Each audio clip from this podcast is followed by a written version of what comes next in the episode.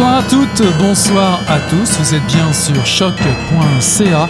C'est le tome 31, le chapitre 357 de Mission Encre Noire qui commence.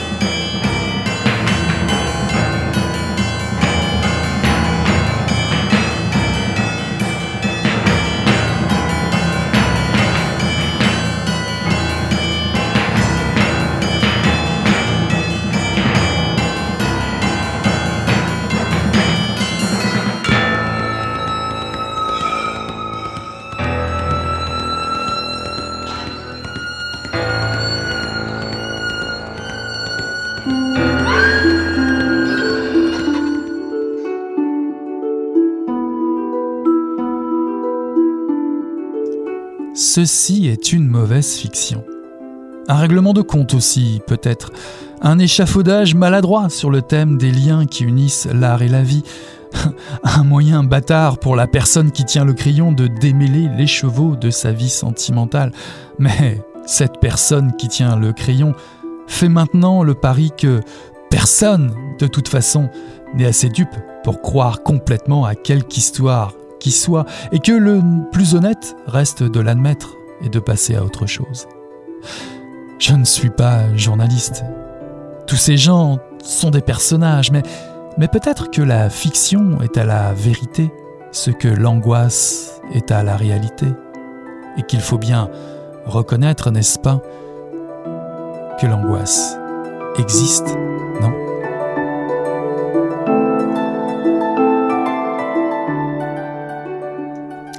Bonsoir à toutes, bonsoir à tous. Ceci est un extrait du Fond des choses de Thomas Dessonnier-Brousseau, paru en 2021 aux éditions Les Herbes Rouges. Les histoires qui arrivent toutes faites sont rares et précieuses. On les prend quand elles passent, déclare un jeune journaliste, narrateur principal, qui découvre par l'intermédiaire de sa collègue, éminente chroniqueuse de la culture, au détour de la biographie qu'elle lui tend à propos d'un peintre célèbre national nommé Michel S. Pinchot, un chapitre qui évoque son passé de pédophile. Il profite de son acquaintance avec le biographe, un ancien professeur à l'université, pour s'emparer du sujet. Ravi d'échapper à son angoissante solitude et à son sentiment de vide, il rejoint une victime dans un village aux environs de Thetford Mines. Pourtant, rien n'est si simple. Comment rapporter avec justesse les propos de cette personne? Le journaliste semble se perdre en conjecture devant le succès croissant de son enquête. Le sujet ici, ne vous y trompez pas, sert plutôt de faux fuyant pour entamer un dialogue avec le texte dans une métafiction qui construit, déconstruit, forme, déforme les faits, les personnages et permet à l'auteur de multiplier les points de vue et les angles de lecture qui interrogent le rapport de la fiction à la réalité, ou bien est-ce l'inverse? Drôle et débridé, ce premier roman fascine, comme le luxe inouï de la floraison d'arbres pris dans le vent, devenu glacial, d'une journée de printemps près d'une rivière asséchée. À l'ombre de cette nature morte, de ce faux paradis qui clôture le roman, ou bien le résume tout autant. J'accueille ce soir à Mission Encre Noire Thomas Dessonnier-Brousseau. Bonsoir Thomas. Bonsoir. Alors vous C'est une belle introduction. Vous avez grandi à Chambly, vous vivez actuellement à Montréal. L'été, euh, vous plantez des arbres sur la terre familiale près de Thetford Mines. C'est écrit dans votre biographie. Après la bande dessinée Jour d'attente parue aux éditions La Pastèque et illustrée par Simon Leclerc, dont vous avez signé le scénario, Le fond des choses est votre premier roman paru aux éditions Les Herbes Rouges. Ma première question, aller au fond des choses, c'est une expression qui signifie euh, trouver des réponses, se dire toute la vérité, euh, rien que la vérité, mais la vérité à propos de quoi? Pourquoi ce titre? Ben, Il y a quelque chose, je pense, d'un peu ironique dans le titre, parce que euh, c'est peut-être plutôt, disons que c'est à propos de la recherche du fond des choses, mais on dirait que finalement, mon, euh, ce que j'ai découvert euh, euh, au fil de l'écriture, c'est qu'il n'y en, a pas- il y en a jamais vraiment, qu'on est toujours dans un état de recherche, et qu'il n'y a, jamais de réponse finale à une question. Mhm. Puis euh, je trouve ça drôle. Euh, Je sais pas, je trouve ça drôle. La, la, la, la citation que vous avez utilisée pour commencer euh, tantôt qui parle de euh, des histoires qui arrivent toutes faites. Euh, il y a quelque chose, je pense, du, du, euh, l'apprentissage qui se fait dans ce livre-là, que les histoires arrivent très, très rarement tout de suite. qu'il faut, euh, qu'il faut travailler pour les, pour les, pour les faire advenir. Mhm. Il y a deux citations euh, qui ouvrent le roman. Il y en a une de Jean-Philippe Toussaint et l'autre de la petite fille de Picasso.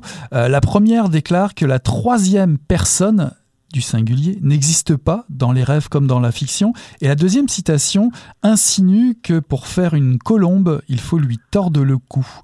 Voudriez-vous faire la peau à vos personnages de fiction euh, euh, Est-ce que, est que raconter une histoire, c'est jamais assez suffisant? Non. je je, sais pas si je ne vais pas dire que c'est une qui s'applique à tout le monde, mais je pense que le processus de ce livre-là était très très euh, euh, auto-analytique, euh, où les personnages sont, comme dans, dans, la façon de, les écrire et les présenter. C'était comme tout. On dirait que tous les personnages, en quelque part, euh, sont l'auteur, puis j'ai pas essayé de les écrire en me disant qu'est-ce qui pourrait arriver à, à, un tel ou à une telle. C'était toujours comme en quoi, en quoi ce personnage-là parle de moi? Qu'est-ce que ça dit sur moi que j'ai écrit ce personnage-là? Sa deuxième citation, euh, c'est un peu l'idée que pour écrire sur quelque chose, euh, il faut le tuer. Il faut, il faut être impitoyable envers, cette, euh, envers son sujet d'étude. Puis, euh, je pense qu'en tout cas, le début de ce livre-là il y a beaucoup de, de, haine de soi, puis de, mal-être. Fait que j'imagine que il fallait me tordre le cou avant de réussir à écrire ce livre.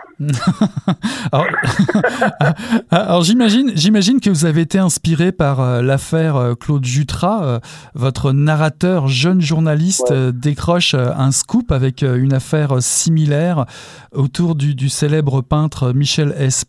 Pinchot. Pourquoi avoir choisi cette, cette anecdote-là? C'est drôle. J'ai pas l'impression que ça a été un choix euh, vraiment conscient. Euh, quand j'ai vu ça dans les journaux, euh, cette anecdote, ben, ce reportage-là, la vitesse avec laquelle ça s'est ça s'est ça s'est réglé, disons. on dirait que il est arrivé un de ces moments-là où il y a une histoire qui passe, il est toute faite. Puis, puis je me dis, ça, ça, ça, des moments dans l'écriture où on a eu beaucoup de clarté, où tout d'un coup, on voit une histoire du début à la fin, puis on se dit qu'il reste juste à la raconter. C'est ça, ça, je pense que c'est venu. J'ai été beaucoup comme euh, impressionné ou euh, intrigué par le fait que la personne, le journaliste qui a révélé cette, cette, histoire-là, puis qui a fait l'enquête, qui a retrouvé la victime de Claude Jutras, c'était quelqu'un de mon âge. Puis euh, je me disais, mon Dieu, Qu'est-ce qu'on sait à mon âge, à l'époque j'avais peut-être 25 ans, sur euh, des affaires comme la pédophilie, puis comment ça se fait que je sais pas, il y a dans la passion que ça soulève, euh, l'affaire Claude Jutras, je veux dire, quand on entend parler d'un pédophile, les gens en général sont très très, ça vient les chercher très intimement, puis ça les scandalise, puis c'est quelque chose que je, que je comprends, euh, que je comprenais intellectuellement, mettons, mais c'est pas une on dirait que c'est pas euh, un outrage que je vivais moi-même mhm. authentiquement. Mhm. Puis je pense que c'était comme une volonté de comprendre ça. Mhm. Euh, de, comprendre qu'est-ce qui, qu'est-ce qui est si euh, fragile à propos de l'enfance qu'il faut le protéger, la protéger à ce point-là.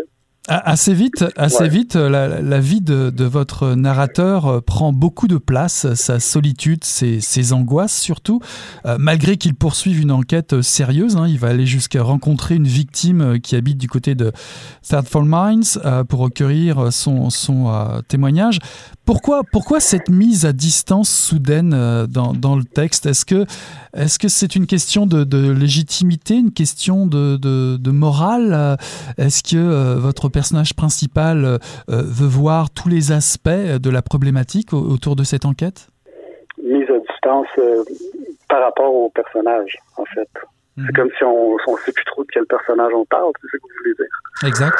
Euh, ben oui, c'est ça, parce que en fait, euh, là, moi, en écrivant cette histoire-là, en, prenant une histoire qui est tirée des, des, premiers titres, là, des, on, je me suis à un moment donné, moi je faisais ça initialement dans le cadre d'un recueil de nouvelles. Puis je me disais bon, une histoire parmi d'autres je peux bien euh, prendre ça directement d'une histoire empruntée en quelque sorte. Mais là, il fallait en faire un roman.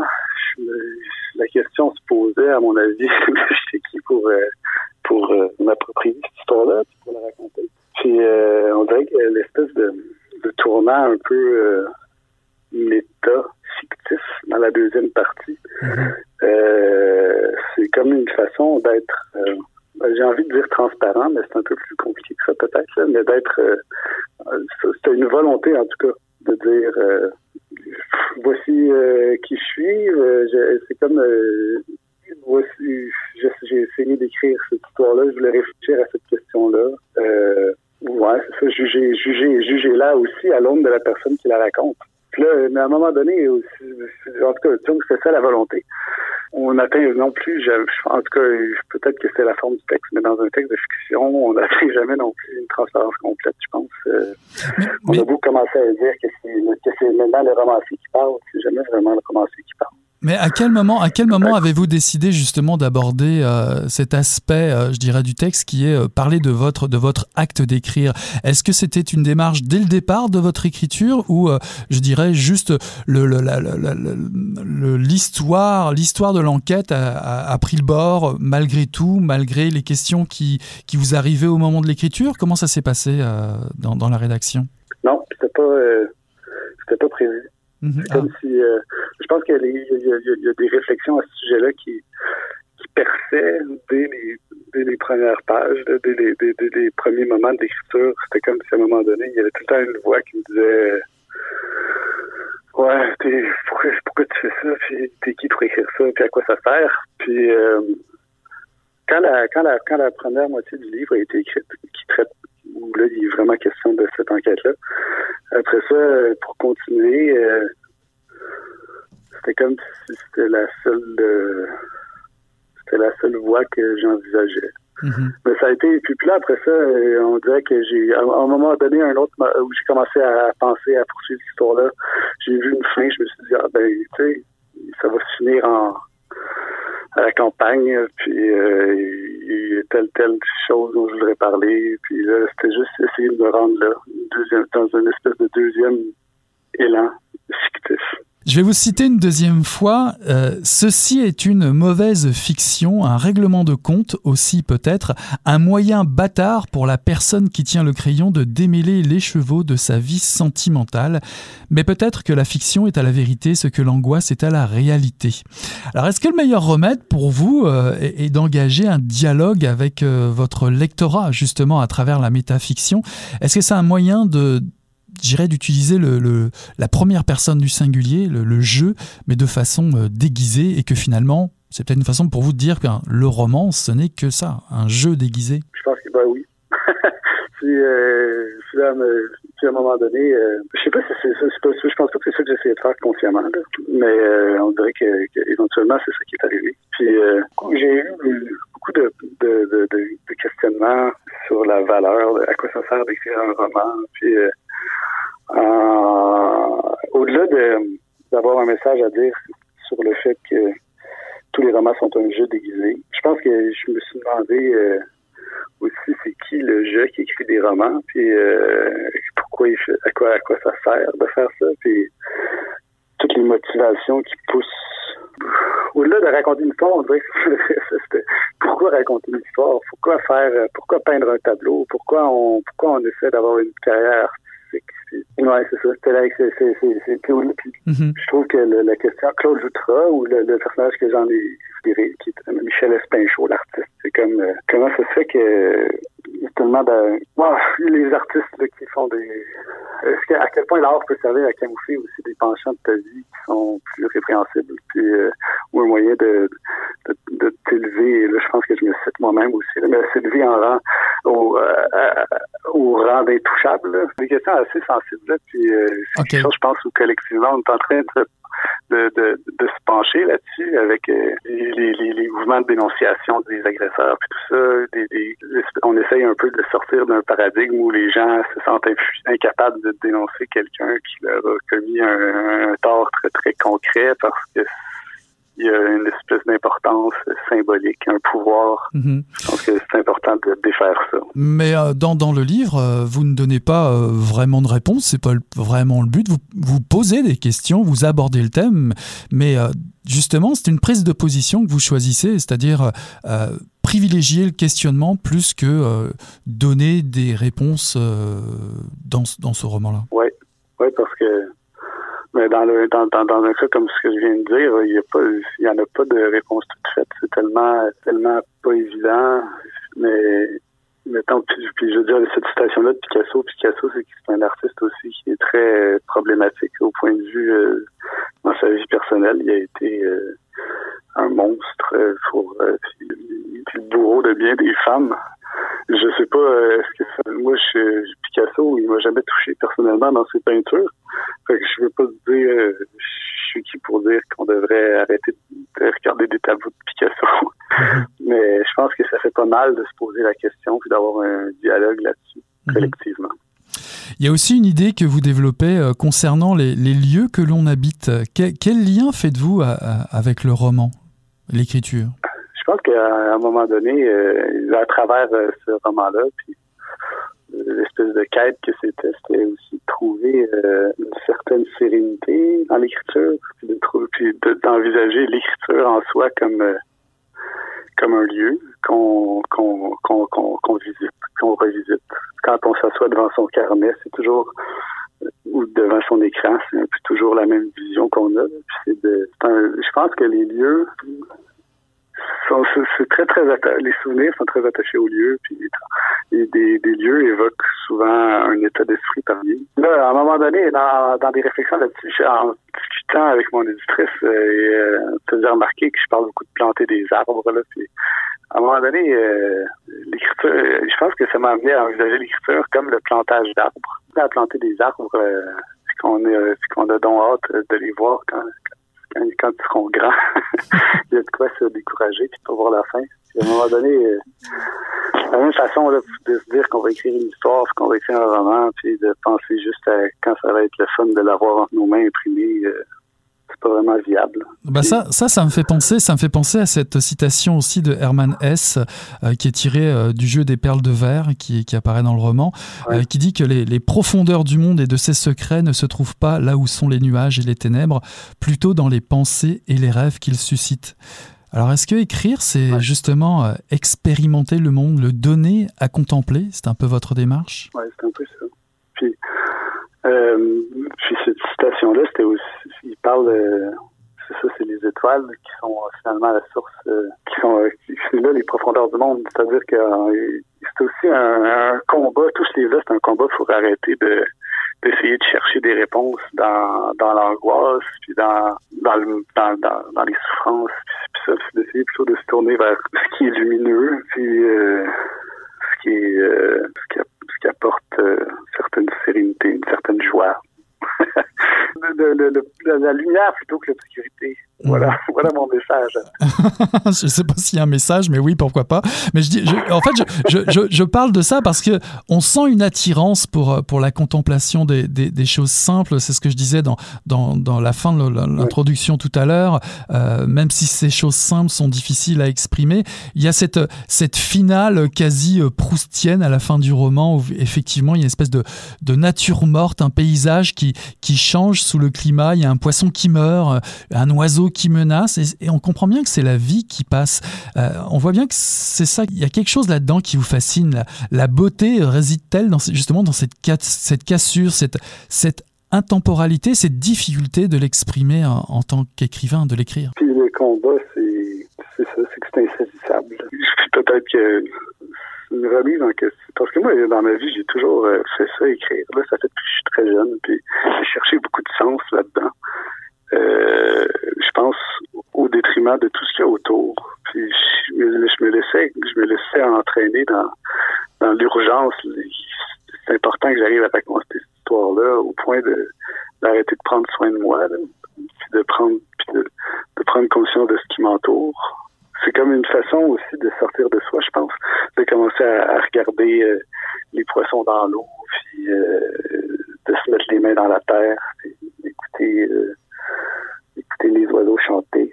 C'est comme en quelque part, on dirait que dans l'écriture j'essaie de saisir ça, mais j'essaie aussi de personnellement on dirait que j'essaie aussi de, me sortir de, mes pensées, puis d'être arrêté d'essayer de saisir mes pensées, mais de saisir euh, le monde autour à la place, de le prendre, de le recevoir. Vu que le livre parle beaucoup de, solitude, est-ce que la, littérature t'a permis de te sentir euh, moins seul Une bonne question. Je pense que oui, nécessairement. Quand on trouve un, livre euh, fermé, un bon livre, c'est comme dire au revoir à un ami. Mais je sais pas, non, je sais pas si oui, mais je fais une différence entre la littérature et le monde littéraire. Je pense que oui, ça, ouais, ouais, ça se lit. Il y, a des, il, y a des, il y a des références, effectivement. Il y a une citation autour de ça qui est assez cinglante concernant le monde littéraire. Mais oui, mais qu'est-ce que tu veux dire? Quelle, est la différence pour toi, justement?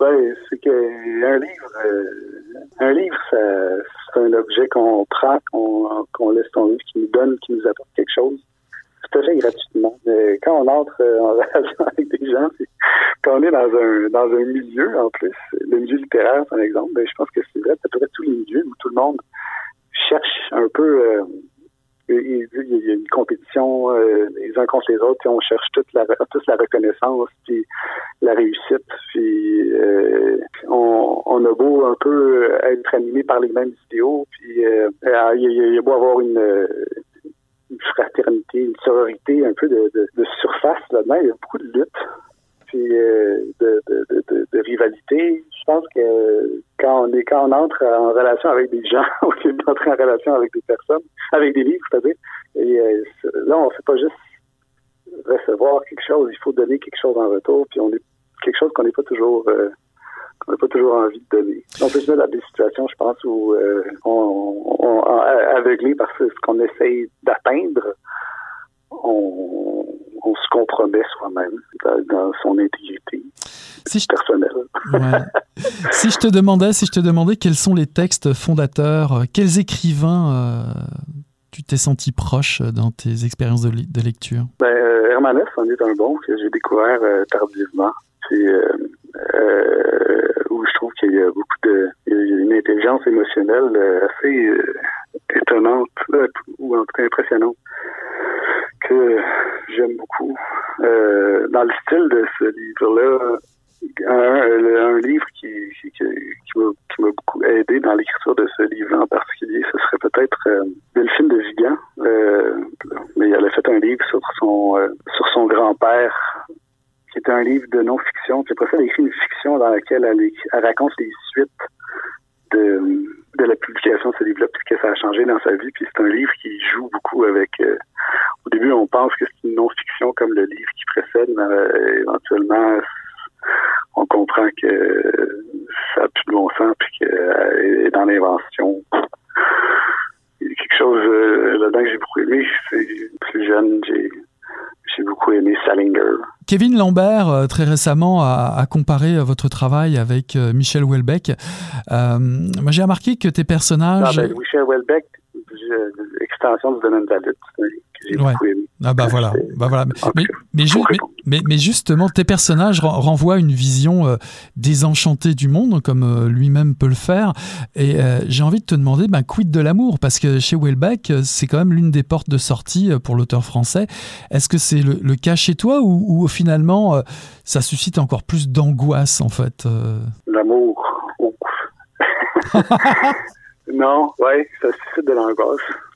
Ben, je, je, je pas, c'est pas vrai que c'est quelque chose. Euh, je pense qu'en tout cas, la vision, euh, le romantisme, ça c'est quelque chose euh, auquel j'ai arrêté de croire, je pense. Ou l'amour romantique, ou avec la, passion du sentiment, se, fondre dans l'autre. on dirait que j'ai vécu beaucoup de déceptions amoureuses dans ma vie. Puis je pense que c'est un peu fou de ça marche peut-être pour certaines personnes, mais de chercher euh, chercher des réponses. Euh, ouais, c'est ça. Je pense qu'on est, on grandit, puis on, on, on, essaye, on veut croire qu'un jour on va se faire, on va trouver euh, notre, euh, notre chum, notre blonde, puis qu'on va être heureux jusqu'à la fin des temps. Puis, ouais, il a pas de, je pense qu'il y a moyen de, c'est pas, pas, pas une idée, c'est pas vrai. Je pense que c'est pas vrai. puis, euh, que la, la, la sérénité, euh, il faut la trouver ailleurs. Il faut la chercher ailleurs. Pourquoi refuser de voir une chose dont tu sais décrire les angles, les arêtes et la symétrie dixit l'auteur? J'ajoute pourquoi manqueriez-vous l'opportunité de lire un premier roman fascinant qui laisse découvrir de nouveaux angles à la relecture, Le fond des choses de Thomas Dessonnier-Brousseau, paru en 2021 aux éditions Les Herbes Rouges. Merci d'être passé à Mission Chronoir, Thomas.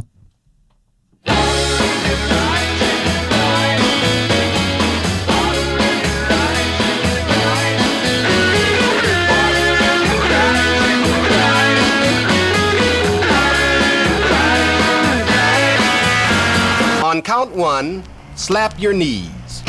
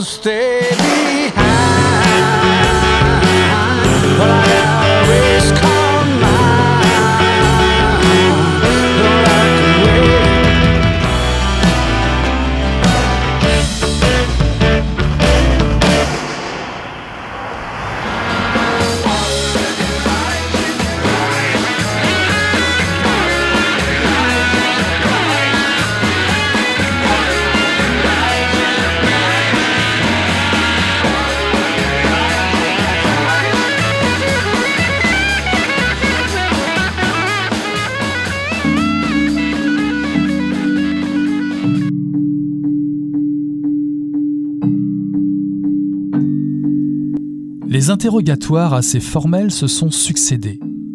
Je me suis détendu au fur et à mesure. C'était, pour l'essentiel, des dossiers graves, mais peu complexes. Une tentative de meurtre, un braquage de bureau de tabac, une accusation de viol, de la culture de stupéfiants en appartement, et qui, parce qu'ils étaient graves, échappaient aux audiences de comparution immédiate. Dans tous les cas, le parquet exigeait un placement en détention provisoire. Et quant à moi, j'ai presque toujours suivi ces réquisitions. Ce qui ne m'a pas fait l'effet que d'abord j'avais imaginé, c'est-à-dire que je n'ai pas eu tellement d'état d'âme. Les individus qu'on amenait entraver à mon bureau me donnaient la pire impression. Ils contestaient des évidences, ils récriminaient sans arrêt, ne s'apitoyaient que sur eux-mêmes. Ils avaient l'air menaçants et lugubres, paresseux ou très débraillés. Bien sûr, je concevais qu'on ait pu les surprendre au saut du lit, la veille ou l'avant-veille, qu'ils aient stagné des dizaines d'heures en cellule. Mais quand même, les expressions du visage, essayai-je de me rassurer, ne pouvaient mentir à ce point. Et puis, la loi encadrait mon action. De toute façon, au bout du compte, ce n'était pas moi qui décidais. Je saisissais le juge des libertés et de la détention qui seul, à un autre étage, et après nouvel examen, décernait ou non mandat de dépôt.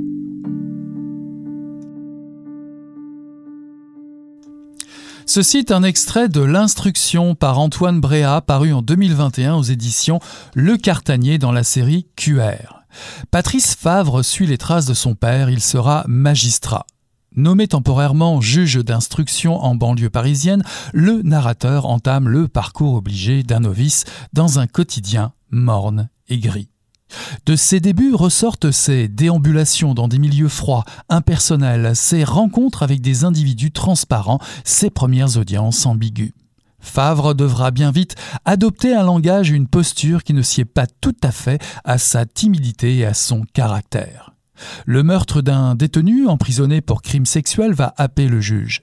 D'autant plus que son prédécesseur s'est suicidé et que d'étranges rumeurs courent autour de cette singulière affaire.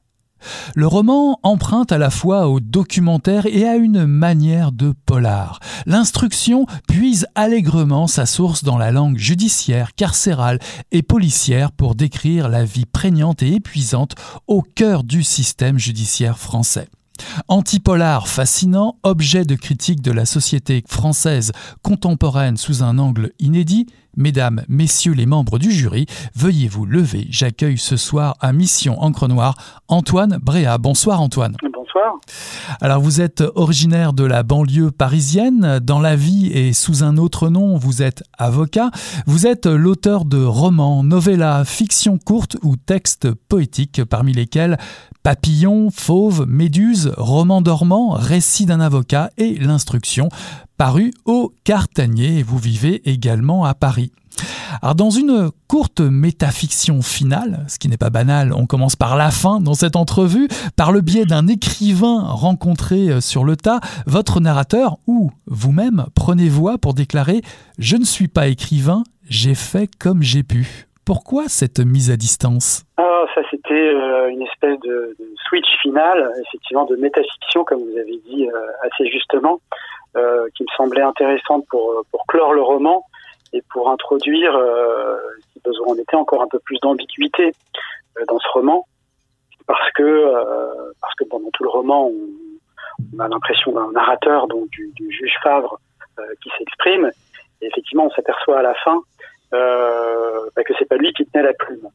Euh, voilà, et c'est par ailleurs une espèce de, de, renvoi aussi à mon précédent roman, euh, Récit d'un avocat, parce que je ne sais pas si c'est tout à fait clair pour les lecteurs qui me suivent. Euh, en tout cas, je le livre ici. Dans mon esprit, en tout cas, c'est le narrateur de récit d'un avocat qui reprend la plume à la fin de l'instruction.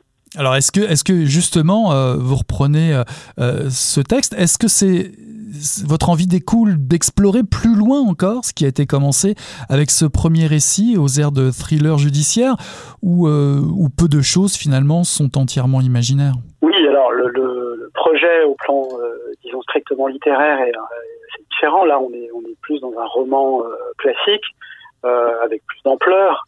Euh, maintenant, euh, c'est sûr que je creuse une veine que j'ai euh, j'ai entamée, je dirais, avec Récit d'un avocat. Voilà, le, le, le monde judiciaire en toile de fond, et puis qui sert plus largement à explorer, disons, une certaine inquiétude que je nourris à titre personnel quand je regarde un peu le spectacle du monde. Quoi. Mmh, mmh. Bon, ça, on y reviendra un petit peu plus tard.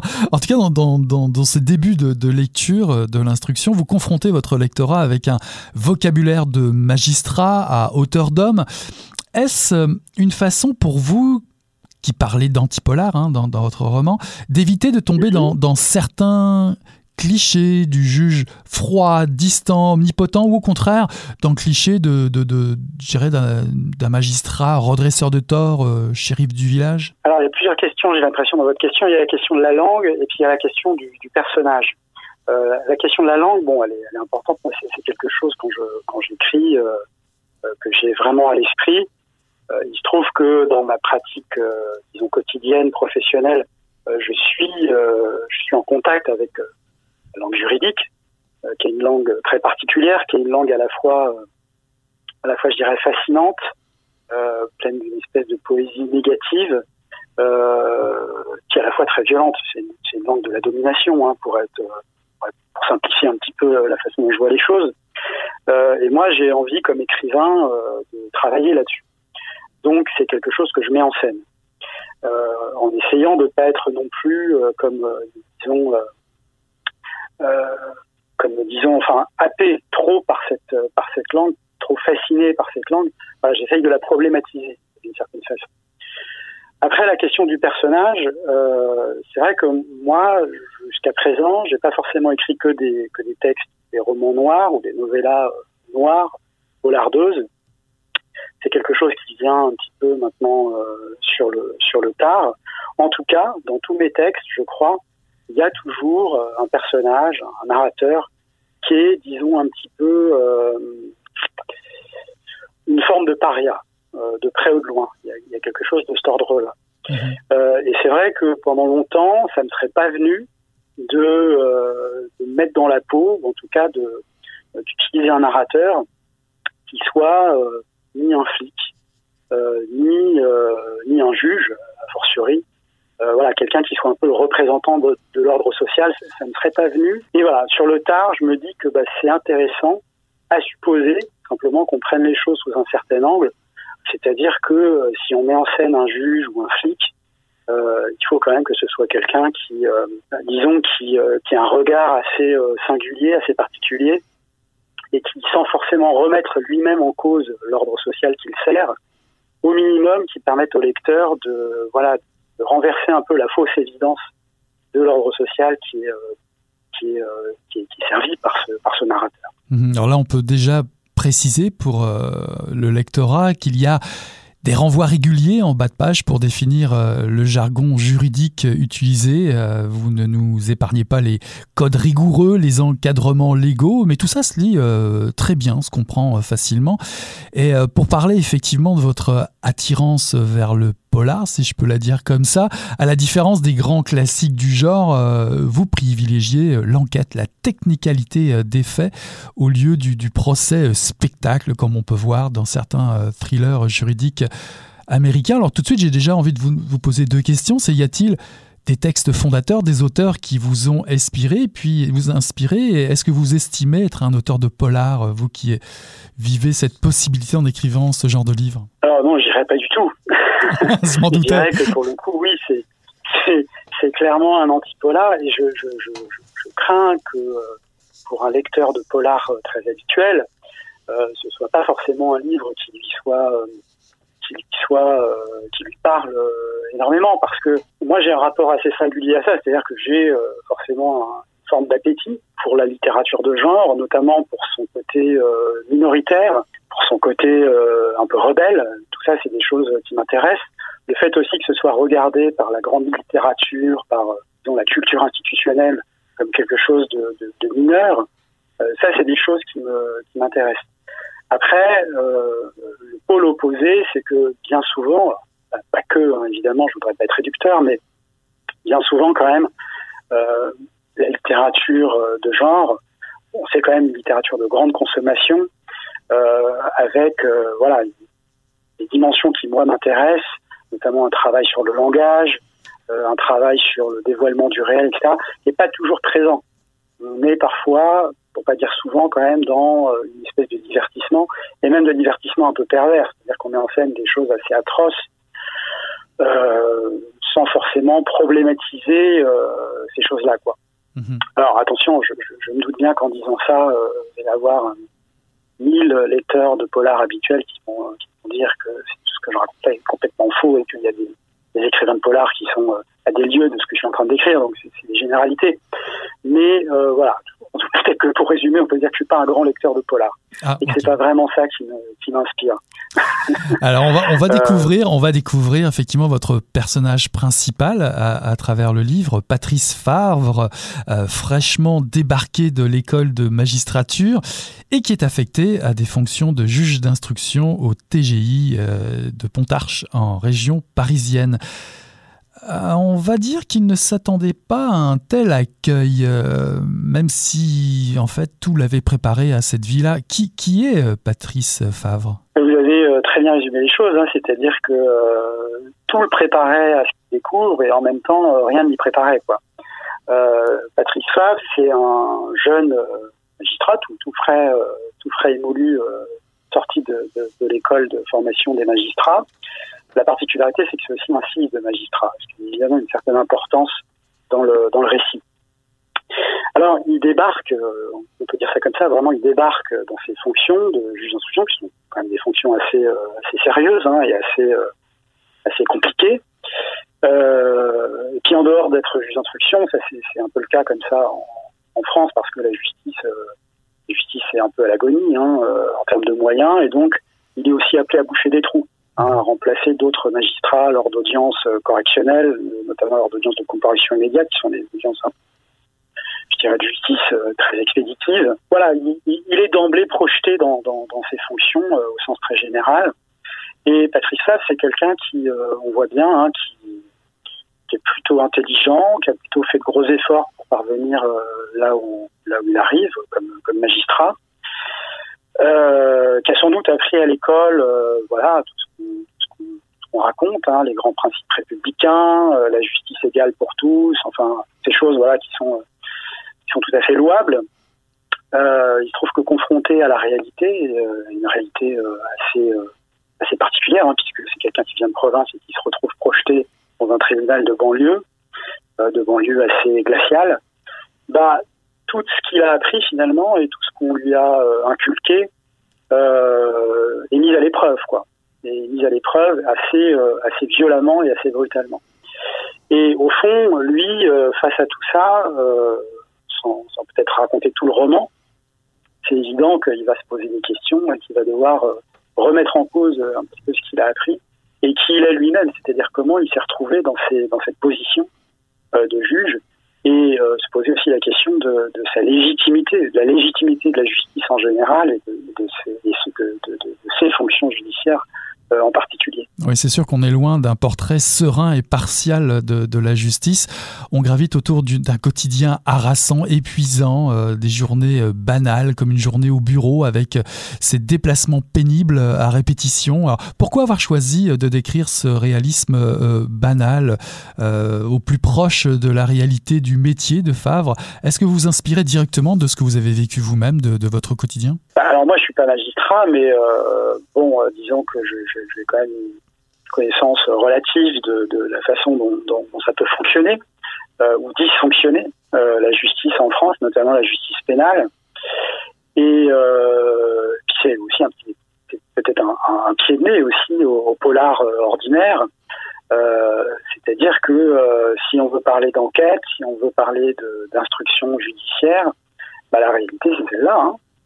C'est-à-dire qu'on est dans des quotidiens qui sont qui sont froids, qui sont euh, extrêmement fatigants, effectivement, avec euh, beaucoup de beaucoup de, de, de, de lectures, euh, un dossier d'instruction, même sur une affaire relativement relativement mineure, c'est c'est peut-être une dizaine de volumes, vous voyez.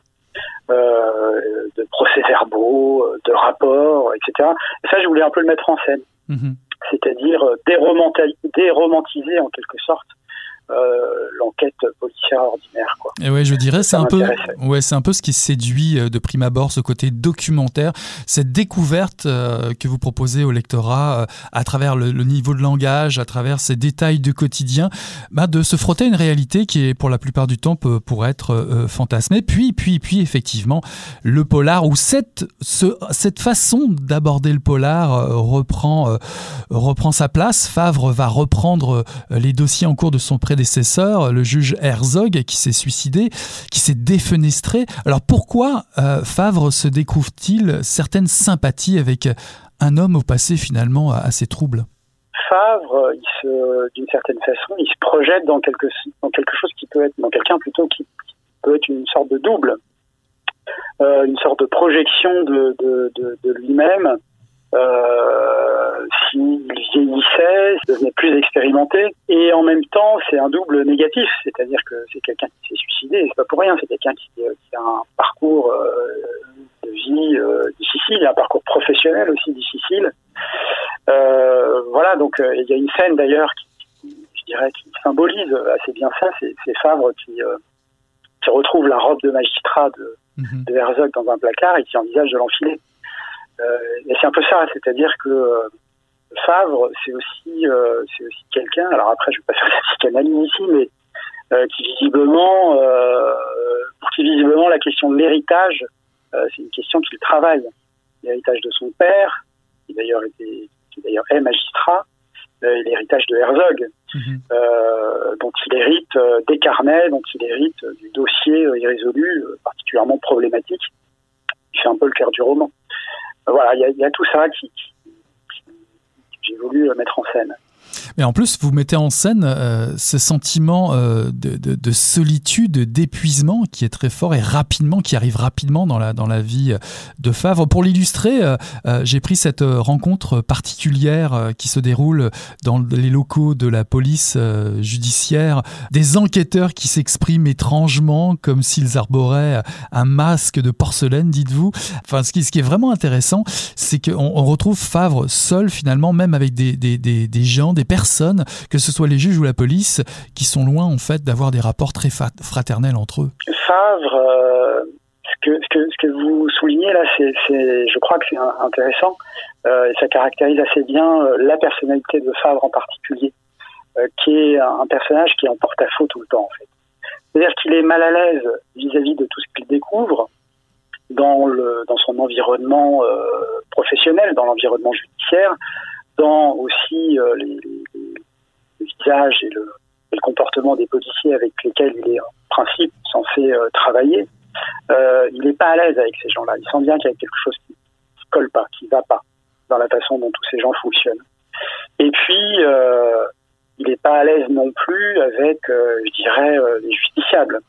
Ça fait l'objet d'autres scènes dans, dans le roman, mais voilà, c'est quelqu'un qui est en porte-à-faux, en porte-à-faux euh, vis-à-vis de, son environnement, vis-à-vis des, des- des personnes qu'il côtoie, vis-à-vis de ses fonctions, vis-à-vis de lui-même au fond.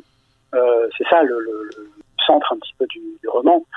Euh, c'est aussi en ça que c'est un anti-polar, c'est que finalement tout le roman conduit plutôt à une espèce d'enquête sur Favre, sur l'enquêteur, sur le juge d'instruction lui-même, davantage peut-être que, que, que, que sur l'intrigue, sur le crime qui fait, euh, qui fait, euh, qui fait le cœur de, du roman et qui faisait le cœur de l'enquête euh, conduite par Herzog avant Favre. Oui, mais est-ce que dans ces cas-là, Favre, en tant que juge d'instruction, un peu maladroit, mal dans sa peau, est-ce est ce regard, est-ce un regard presque candide, justement, du narrateur au cœur du processus judiciaire. Est-ce que c'est ça le ressort narratif du livre, euh, cet équilibre précaire entre les risques qu'il prend et, un système omnipotent qui pourrait l'écraser à tout moment? Est-ce que c'est cette naïveté en quelque sorte qui fait la force de ce livre? Alors, je ne sais pas si je parlerais de, naïveté, parce que oui, il, y a une forme de, de naïveté ou d'ingénuité chez Favre, mais je dirais plutôt c'est une sorte d'étonnement, quoi.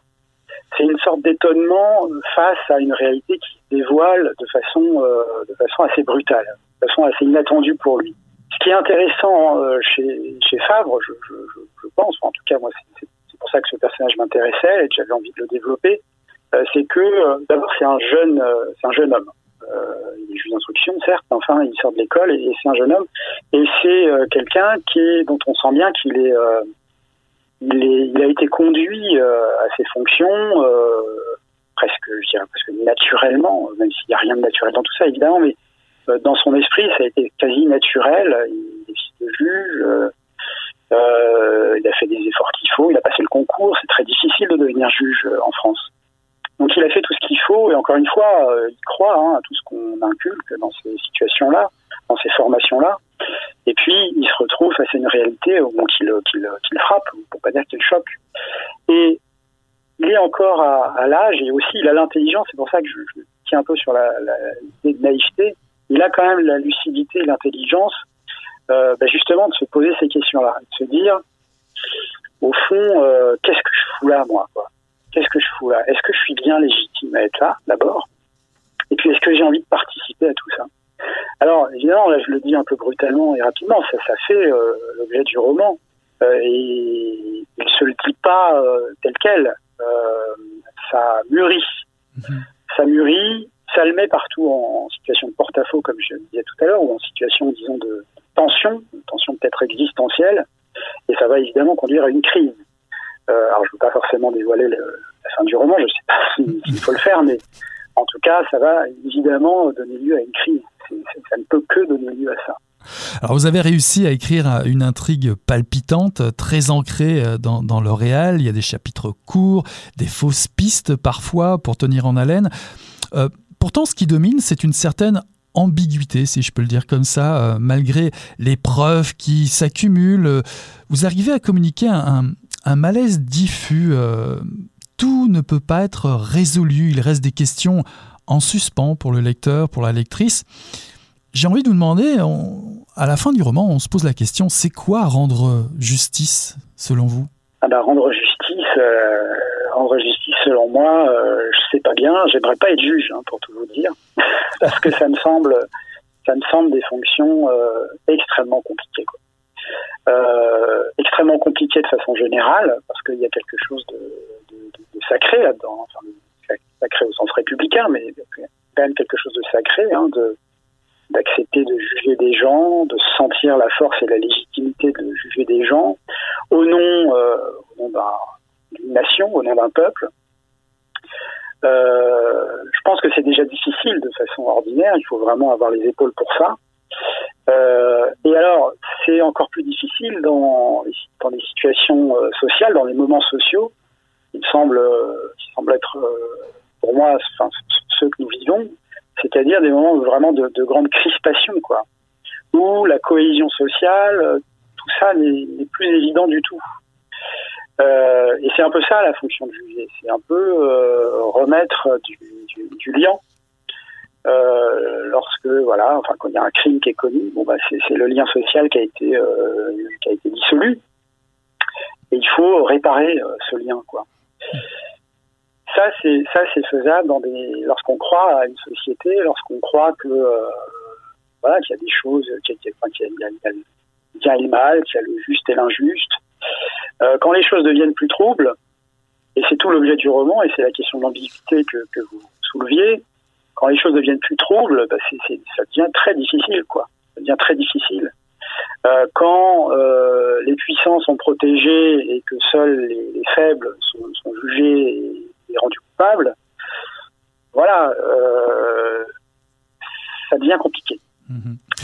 Parlant d'actualité euh, française, puisque vous, évoquiez euh, l'idée tout à l'heure, euh, l'actualité française regorge ces dernières années de cas de grève des avocats suite au mouvement des, Gilets jaunes qui a entraîné de la, de la répression systématique. On a l'impression, vu d'ici, vu du Québec, qu'il y a une forme, une forme de ras-le-bol. C'est pas évoqué directement dans votre, dans votre livre, mais est-ce que cela n'apparaît pas en filigrane, justement Oui, bah ça, apparaît. alors c'est justement, oui, c'est ce que j'avais abordé euh, effectivement.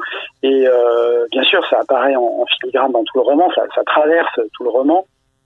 Euh, ces difficultés, ces crispations, ces crispations sociales et les, les, formes de raidissement des positions de chacun qui en résultent, que ce soit, vous évoquez le, la police, mais, c'est un peu le cas aussi chez, les magistrats.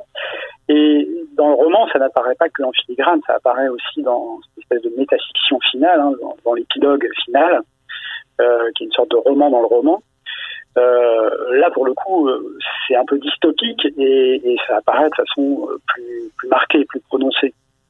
Alors, l'idée qui en ressort, oui, c'est celle-là, c'est-à-dire que et c'est un petit peu ce que j'essaie d'évoquer tout à l'heure, euh, il y a des moments, euh, il me semble qu'on est dans un tel moment où euh, voilà l'idée de faire société n'est plus une idée évidente. alors, des raisons évidemment sur quoi je ne veux pas m'étendre et bon, je ne suis pas forcément d'ailleurs le, le placé pour l'évoquer, mais on peut au moins faire ce constat-là, c'est-à-dire que on est à un moment où où il y a une espèce de délitement quoi, de, de, d'idées de, de, lien social, de la cohésion sociale, avec des, des des, mouvements, euh, qui est le mouvement des Gilets jaunes, qui traduit euh, assez bien ça, une espèce de, de, de ras-le-bol assez généralisé, sans d'ailleurs forcément qu'il y ait mot d'ordre très précis, vous voyez, euh, ou plutôt il y a des multitudes de mots d'ordre, mais qui, au fond servent euh, peut-être un peu de, de, de, catalyseur d'une colère plus diffuse dans la société. Et puis en face, vous avez, euh, vous avez la réaction. La réaction est, celle d'une police qui semble, qui se sent instrumentalisée, euh, et qui en même temps, et pour autant, ne se pose pas la question, hein, réprime violemment, très durement ce type de, ce type de, mouvement, de soulèvements sociaux. Et puis vous avez, c'est plutôt ça qui est peu plus directement évoqué dans le roman, parce que voilà, c'est un juge d'instruction, le narrateur, donc c'est intéressant de parler de ça, la réaction judiciaire. Et pour le coup, dans le, dans le réel, la réaction judiciaire a été assez, euh, assez, je dirais, enfin en tout cas pour les gens peut-être comme moi, peut-être un peu naïfs, euh, assez inattendue. C'est-à-dire que euh, on a vu la justice, la justice pénale, se transformer en chambre d'enregistrement des vœux policiers, devenir vraiment les supplétifs de la police, avec des, peines d'emprisonnement ferme tombaient euh, massivement euh, sur les gilets jaunes. Euh, des peines d'emprisonnement fermes avec mandat de dépôt prononcées pour des gens qui, pour beaucoup, n'avaient pas de casier judiciaire. dans le cadre de comparution immédiate, c'est-à-dire dans le cadre de justice extrêmement rapide, pour pas dire expéditive, et sur la base de procès-verbaux de police, bien souvent extrêmement douteux, pour pas dire trafiqués. Euh, on a assisté à ça euh, avec des magistrats qui visiblement se posaient pas plus de questions que ça, euh, qui visiblement n'avaient en tête que l'idée de il faut écraser ça, il faut rétablir l'ordre social. Quoi. Est-ce que, je dirais, l'arrivée de, lanceurs d'alerte qui se multiplient euh, dans tous les recoins euh, de la société euh, sous différentes formes pour informer et témoigner, est-ce que la présence de nouveaux médias également, j'ai vu qu'il y avait un nouveau média, on va dire, on va dire un petit peu dissident, tel je crois qu'il se nomme Blast en France, la présence des réseaux sociaux, est-ce que la pression populaire, est-ce que on peut, on peut se, dire ou se demander que vous, comme Favre, pourriez, pourriez être plus optimiste et, ne pas finir dégoûté par un système euh, sclérosé ou une justice à deux vitesses? Euh, si vous me demandez si je suis optimiste, euh, moi personnellement, je ne suis pas tellement. maintenant, j'espère évidemment me tromper.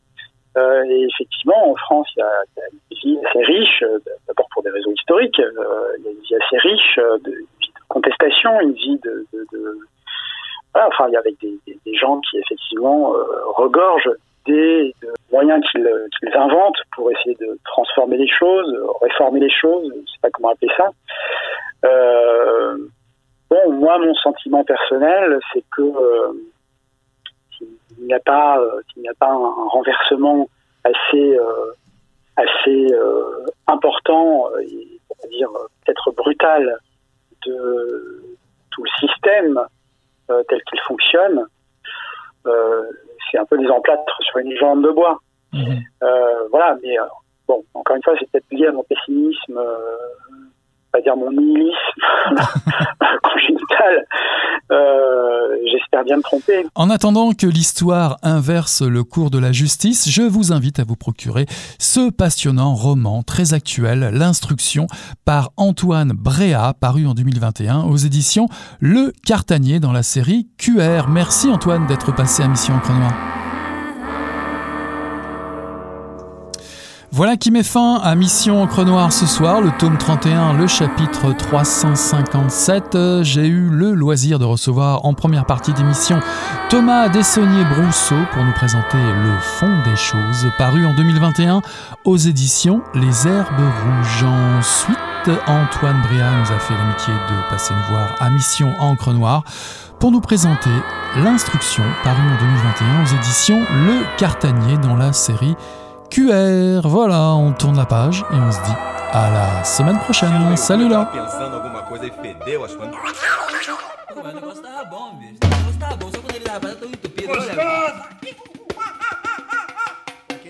Greta Garbo acabou de hein? Mas eu tava falando pra você, né? Depois que eu passei a aí o negócio ficou diferente.